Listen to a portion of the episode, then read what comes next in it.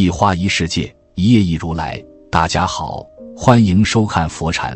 今天和大家分享的是杨绛老人在百岁感言中写道：“我们曾如此期盼外界的认可，到最后才知道，世界是自己的，与他人毫无关系。”二零二零年，哈佛大学罗萨蒂教授和马尚达教授发表了一个研究，广为热议。他们在一九九五年的时候。找来二十一只雄性青年大猩猩，把它们放在一起，并一直观察它们的社交变化。刚开始的时候，大猩猩们常常聚会，不管是熟悉的还是不认识的，总要凑到一块交流一番。十来年过去，他们之间的互动越来越少，更多的时间都是自顾自待着，哪怕是少有的交流，也是跟固定的伙伴在一起。最终。研究人员得出了一个惊人的结论：大猩猩的社交活动会随着年龄的增长变得越来越少。其实人也一样，到了一定年纪，身边的朋友越来越少，独来独往是人生的常态。一年纪越大，圈子越小。老话说：“物以类聚，人以群分。”正是这个原因，所以才有了圈子。年轻时。为了打通人脉，我们喜欢硬着头皮跻身于各种各样的圈子，努力着去迎合别人的喜好，说别人爱听的，做别人爱看的。久而久之，我们就会渐渐迷失自我，看不清自己到底是谁，人生也陷入一种茫然之境。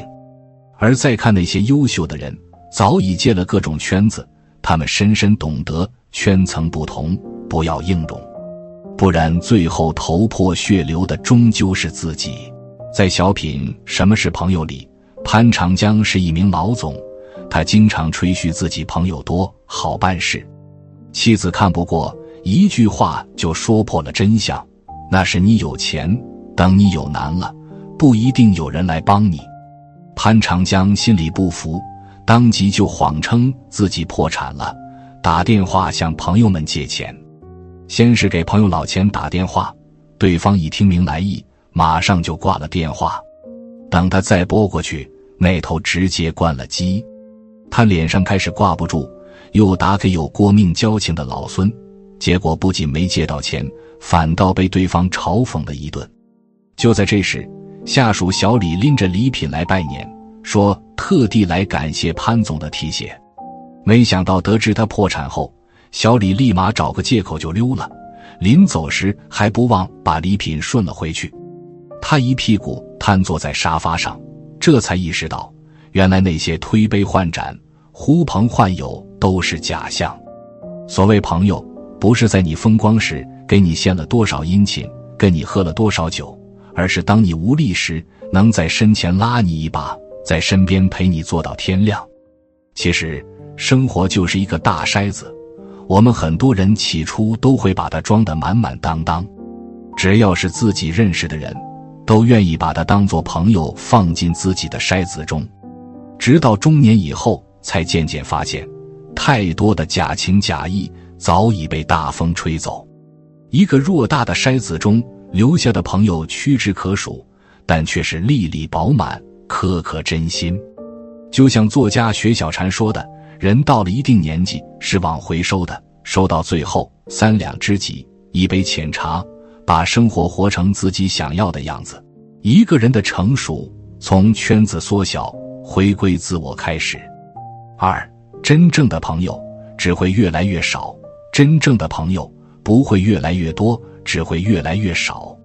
因为有些人走着走着就疏远了，处着处着就看透了。也许曾经你们有共同话题，也许过去你们曾彼此帮衬，但是后来目标不同，方向不同，见识不同，收入不同，慢慢的就有了隔阂，再也回不到过去。不要以为平日里经常见面的就是好朋友，不要以为在一起吃喝玩乐的就是好兄弟。真正的朋友是患难与共，互相扶持，而不是锦上添花。嘴上抹蜜，这个世界谁都会变，再好的朋友也有私心。曾经帮你的人，现在未必愿意帮你；过去陪你的人，现在也许不再爱你。谁都不能保证身边的人可以一直真心实意。朋友分好几种，淡淡之交的是朋友，几面之缘的是朋友，经常联系的是朋友，偶尔谈心的是朋友。但是朋友和真朋友不同，朋友就是熟人一个，真朋友就是知己一人。交友交心，不交利；处情处真，要诚信。当面责骂那是友，背后乱叫那是狗。什么是真正的朋友？互损不会翻脸，疏远不会猜疑，出钱不会计较，地位不分高低，成功无需巴结，失败不会离去。奋斗的时候搭把手，迷茫的时候拉把手，开心的时候干杯酒，难过的日子一起走。鲁迅先生晚年在给友人的信中曾这样写道：“人生得一知己足矣，私事当以同怀视之。”他认为，朋友是不需要太多的，但若是有一个知己，那就要把他当作手足兄弟一样对待。在鲁迅先生的人生后半程。朋友非常少，但有一个朋友和他关系非同一般，叫许寿裳。他是鲁迅的同乡，他们坐过一样的乌篷船，又一起奔赴日本留学。他是鲁迅仅有的从少年到晚年都一直交好的挚友。鲁迅刚从日本回国的时候，生活没有一点起色，心中很是苦闷。许寿裳得知这个情况。立马就请教育总长蔡元培帮忙谋路子。没多久，蔡元培便邀请鲁迅前往北京教育总署工作。而鲁迅到了北京，因为手头十分拮据，日子过得颇为艰难。许寿裳为了改善鲁迅的伙食，总是让妻子多做一些家常熟食，然后自己给鲁迅送去。在鲁迅一生中最艰难的时刻。许寿裳总是会陪伴左右，或是倾心安慰，或是竭力帮忙。即便鲁迅去世，后事也是他一手料理的。他们二人的关系，正如许寿裳在相识多年以后调侃鲁迅时说的：“北平胡同里有一种老房子叫老虎尾巴，莫非你也是我的老虎尾巴，老头子？”成年人的世界里，除了复杂。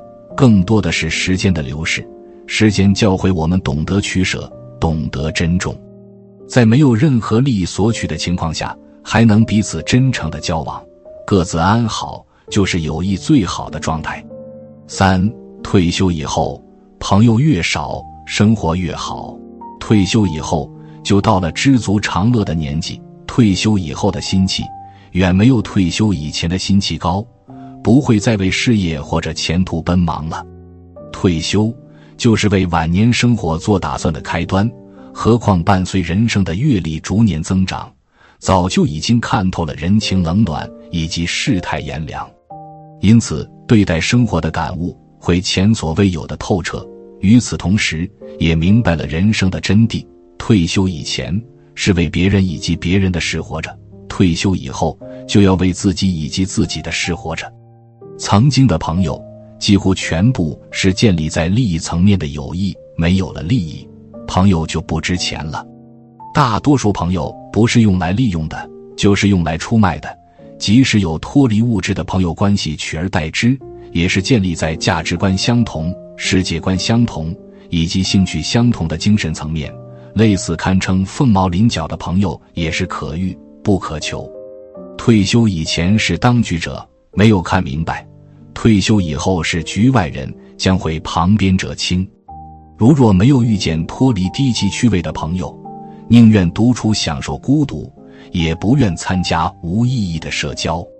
退休以后就意味着赋闲在家，因此社会活动会伴随正式退休骤降，对朋友的依赖程度就会急剧降低。绝大多数的朋友跟自己的年龄。几乎是不分上下的同龄人，朋友依赖你的程度照样会急剧降低，不再一如既往的需要彼此，说明相互之间都需要一个安宁以及自在的生活环境。朋友越来越少是正常的现象，跟孤僻没有关系，只是一种合理的社会现象。退休就预示着个人美好生活的起点，静下心来寻找属于自己的乐子，远离不开心的人以及远离不开心的事。一个人可以随心所欲，完完全全不用为别人而活。要知道，同利为朋，同道为友，既有共同的利益，又有共同志趣的朋友少之又少。真正内心强悍以及坚实的人，从来不会缺乏快乐的源泉。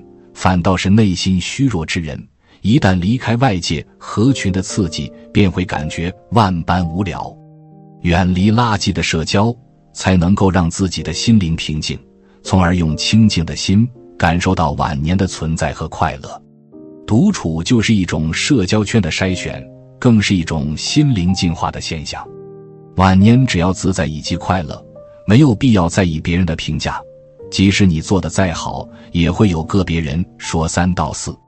朋友都是过客，没有必要为了过客烦恼或者苦恼。朋友越少，越能够照顾自己真实的内心以及向往自由的灵魂。退休以后，酒肉朋友能断就断，酒场饭局能推则推，把真心留给自己，把时间留给家人，学会给人生做减法。后半程的脚步才能更轻盈。今天的分享就是这些，非常感谢您的收看。喜欢佛禅频道，别忘记点点订阅和转发哦。在这里，你永远不会孤单。